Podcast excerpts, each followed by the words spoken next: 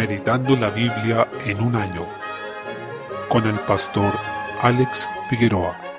Día 11, mes 9. Isaías capítulo 8. Comienza el capítulo con el anuncio del nacimiento de un hijo a Isaías. Su nombre sería Maher Salal Hasbaz, que significa el despojo se apresura o la presa se precipita. Este sería el hijo que Isaías tuvo con una profetisa. Antes de que el niño pudiera hablar, el juicio ya se había desatado sobre Damasco, es decir, sobre los sirios, y también sobre el reino del norte que es Samaria o Israel. Fueron los asirios, no confundir con los sirios, los que sirvieron de instrumento del Señor para este juicio y solo aquellos que se aferraron a la palabra de Dios pudieron prevalecer a este derramamiento de la ira de Dios. El pueblo del sur, que es Judá, tenía que confiar en su Señor, santificarlo y temer a Él, no prestando atención a rumores y a los trascendidos que pudieran ser divulgados entre el pueblo como teorías conspirativas. Esto nos llama a poner nuestra confianza y temor en Dios y no en los hombres. Cuando se habla de temor es en el sentido bíblico, que es nuestra reverencia y disposición como siervos ante un amo bondadoso y lleno de amor como es el Señor. Podemos ver una dualidad constante en el profeta, ya que anuncia que unos serían restaurados y otros juzgados. Para unos el Señor sería por santuario y para otros sería tropezadero. Esto mismo se cita en el Nuevo Testamento, pues el Señor habló con este lenguaje para referirse a aquellos judíos que no creyeron en Él, sino que tropezaron en Cristo. Es posible apreciar que la única forma de confiar en el Señor y de permanecer fiel a Él es como dice el versículo 16, que parafraseando sería atar el testimonio, sellar la ley entre aquellos que son discípulos del Señor, es decir, que esa ley esté firme en sus corazones. Acto seguido, nuestra actitud ha de ser la misma que expone el profeta, esto es, esperar y confiar en el Señor, según el versículo 17. Ahora bien, ante la situación que ocurría, algunos en medio del temor, lo que hacían era consultar a divinos y encantadores, por lo que se plantea la siguiente pregunta en el versículo 19. ¿No consultará el pueblo a su Dios? ¿Consultará a los muertos por los vivos? En este contexto se presenta una de las frases más famosas de Isaías, cuando dijo a la ley y al testimonio, en el versículo 20. Es decir, no debemos consultar otras fuentes ni buscar otros caminos como el ocultismo o las religiones paganas, tampoco doctrinas de hombres que sean ateas o agnósticas, ni las que se presentan como neutrales, sino que nuestro fundamento debe estar siempre y exclusivamente en la ley y el testimonio. Es decir, en medio del juicio de Dios sobre la tierra, debemos seguir confiando solo en su palabra y aferrarnos a ella. Con base en lo anterior, es importante tener en cuenta que la batalla por la suficiencia de las escrituras ha existido siempre. De hecho, comienza en Edén, cuando Satanás la cuestionó, diciendo con que Dios os ha dicho en Génesis 3.1. Desde entonces ya se expresa la batalla por la suficiencia de la palabra de Dios, que luego sería registrada por escrito, pero en el fondo ya era la palabra de Dios. Por tanto, como cristianos siempre debemos apuntar a la ley y al testimonio, tanto hacia dentro de la iglesia, es decir, hacia nosotros mismos como hermanos, pero también hacia afuera, expresando este mensaje al mundo. Luego continúa diciendo, si no dijeren conforme a esto es porque no les ha amanecido, en el versículo 20, es decir, es porque están en tinieblas y todavía es de noche en sus corazones. No obstante, tal como tenemos este mensaje de juicio, también hay un mensaje de restauración. Esto se puede apreciar en las palabras de Isaías cuando dijo que él y sus hijos serían por señales y presagio en Israel, versículo 18, puesto que el primero de ellos se llamó Sear Yasub, el que nos habla de la restauración del Señor, pues significa un remanente volverá mientras que el otro hijo tuvo por nombre Maher Salal Hashbaz, que significa el despojo se apresura. Por tanto, en este caso nos habla de juicio. Capítulo 9. Desde el versículo 1 inicia hablando de la restauración. Los primeros versículos hablan de un pueblo que andaba en tinieblas, vio gran luz, donde se menciona la región de Galilea. Este versículo es citado después en Mateo capítulo 4 para referirse al ministerio de Cristo en ese lugar, en cuanto a su predicación y milagros, señalando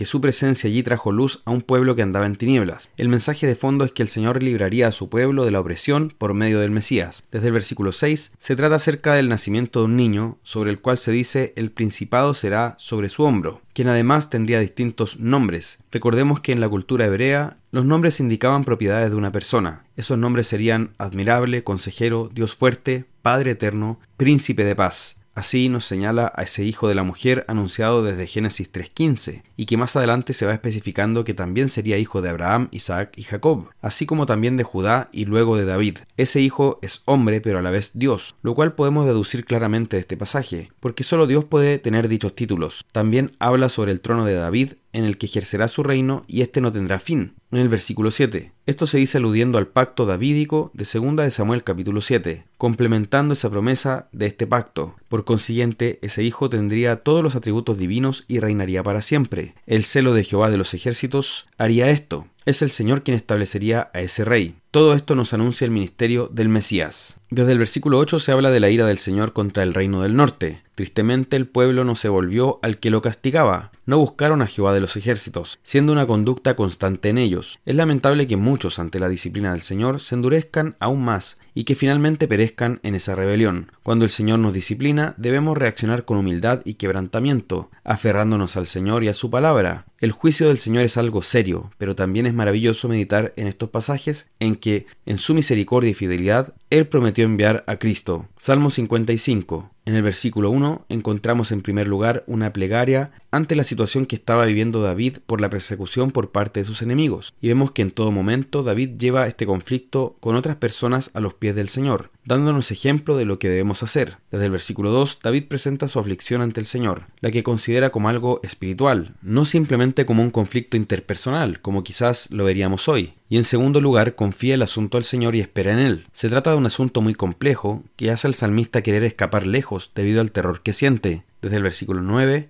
Por ello pide al Señor que tome el caso en sus manos y juzgue a sus enemigos. Le ruega que los exponga y los derrote, porque son engañadores, perversos y traidores. En esto David nos deja un ejemplo al aplicar lo que ordena la Escritura en Romanos 12:19. No os venguéis vosotros mismos, amados míos, sino dejad lugar a la ira de Dios, porque escrito está, Mía es la venganza, yo pagaré, dice el Señor. Desde el versículo 16 termina con una sección en que declara confianza y alaba al Señor. Notemos la insistencia con la que presenta la oración, el tiempo que destinaba a estar ante el Señor, es decir, todo el día recurría a Él y confiaba en su fidelidad. Además tenemos una preciosa promesa en el versículo 22 que nos invita a confiar en el Señor, sabiendo que Él no nos dejará caídos, sino que nos dará la victoria. Por consiguiente, ante la persecución y los conflictos con otras personas, que no se deban al pecado de parte de nosotros, sino que estemos siendo perseguidos por causa del Señor, debemos ir a Él y esperar en su justicia. Y ese es el consejo que nos presentan los salmos para enfrentar esta situación, sabiendo que Jesús, nuestro Señor, enfrentó la persecución con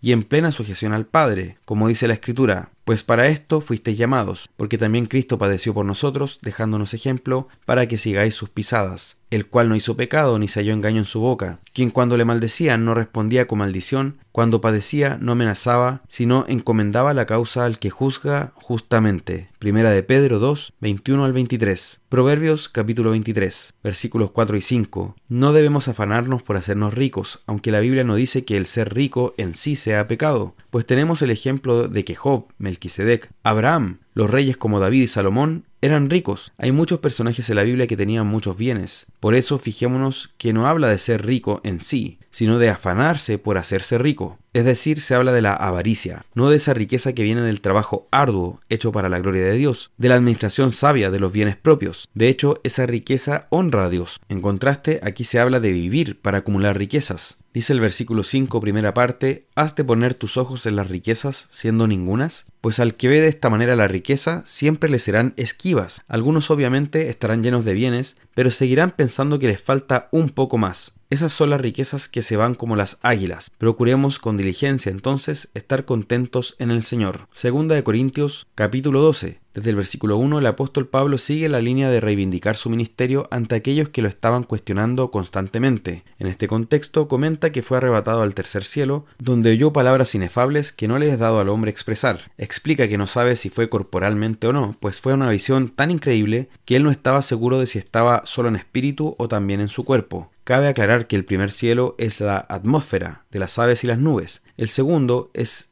en el que vemos las estrellas, y el tercero es el lugar invisible donde habita Dios, según comenta la Biblia de Estudio de la Reforma. Lo cierto es que estas revelaciones las recibió en su calidad de apóstol de Jesucristo y ninguno de sus opositores podía gloriarse de haber presenciado siquiera algo cercano. Desde el versículo 7, a pesar de estas visiones sublimes, él solo quiere gloriarse en sus debilidades. Dado que todavía moraba el pecado en él, se le dio un aguijón en su carne, llamado también un mensajero de Satanás. Aunque no sabemos muy bien en qué consistía, sabemos que debe haber sido algún dolor o una molestia constante que le recordaba que él era humano y que dependía del Señor. Le hacía presente su debilidad. Por eso él se gloría todo el tiempo en esa debilidad, porque ella lo llevaba a reconocer que el poder es del Señor y que debía perfeccionarse en él. Él rogó al Señor una y otra vez para que le quitara esto, pero el Señor le dijo, te basta mi gracia. Versículo 9. Traducido de otra forma sería, mi gracia te sea suficiente. Ese fue el mensaje del Señor, es decir, a mayor conciencia de nuestra propia debilidad y dependencia de Dios, mayor manifestación del poder de Dios habrá en nosotros. Hay momentos en que también vamos a encontrarnos en una situación como esta, en que podemos orar para que el Señor nos sane de ciertos males o quite ciertos problemas de nuestra vida. Pero también la respuesta del Señor puede ser un no. En esos momentos debemos entender que su gracia es suficiente, que su poder se perfecciona en nuestra debilidad.